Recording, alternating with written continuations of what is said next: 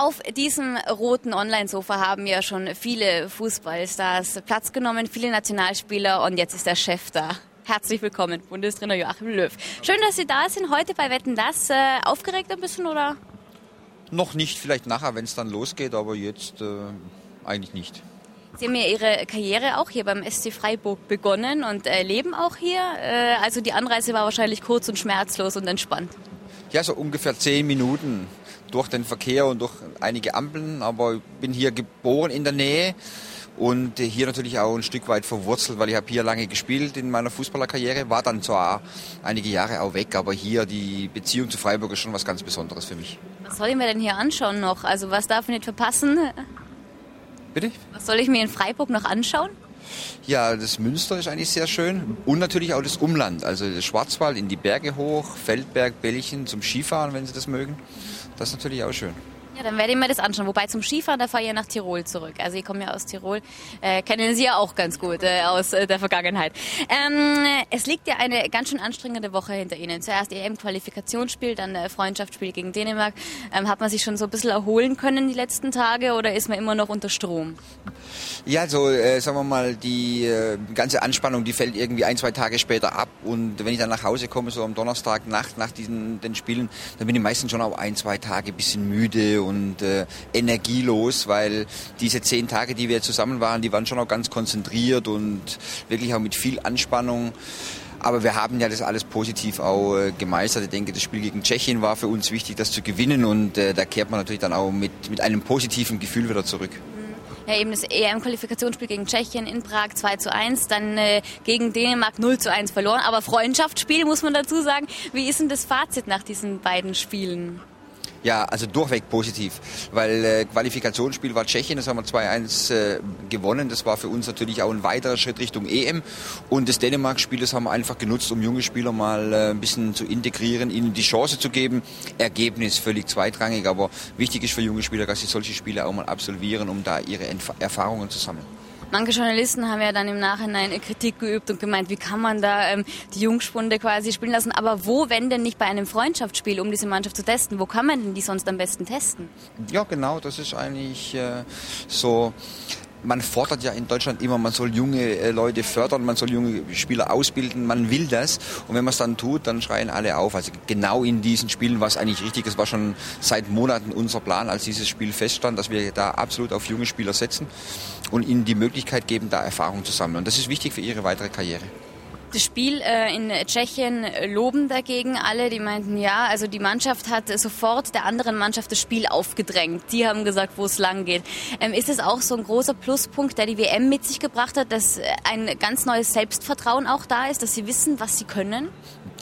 ich würde mal sagen, das Ergebnis von ähm, vielen Monaten Arbeit auch mit der Mannschaft. Es hatte schon begonnen äh, 2004, als wir mit Jürgen Glinsmann da einfach auch ein paar neue äh, Wege äh, beschritten sind und ein paar neue Dinge ein, eingeleitet haben. Natürlich durch die WM hat die Mannschaft auch ein Selbstwertgefühl, dass sie einfach auch gut Fußball spielen kann.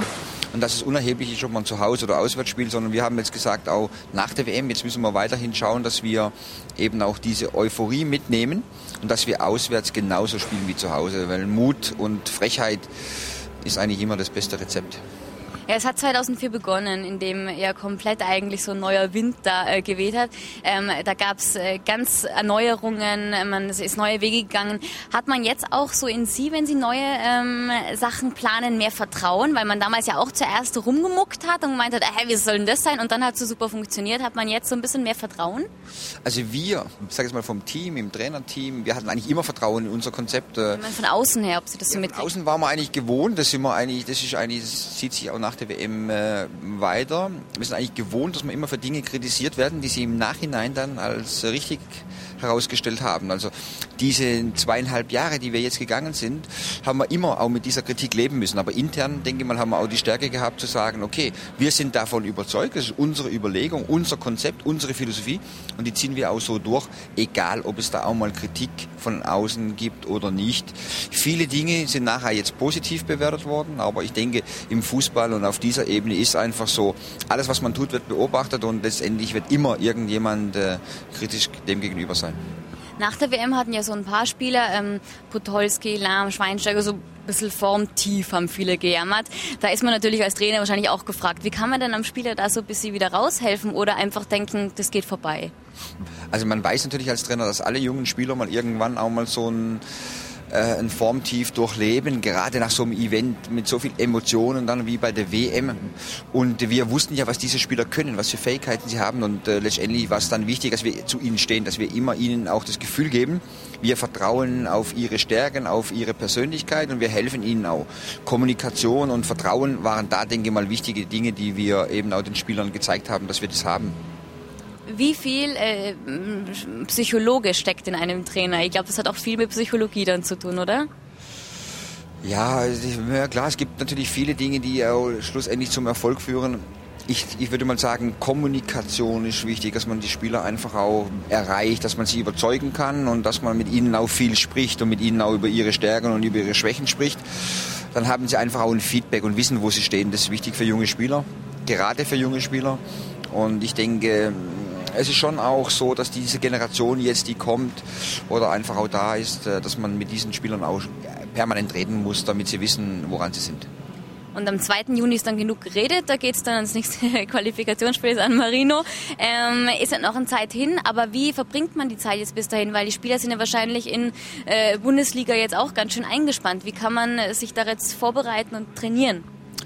Ja, wir haben trotz allem, auch wenn mal keine Spiele sind, relativ viel um die Ohren und wir haben wahnsinnig viele Termine.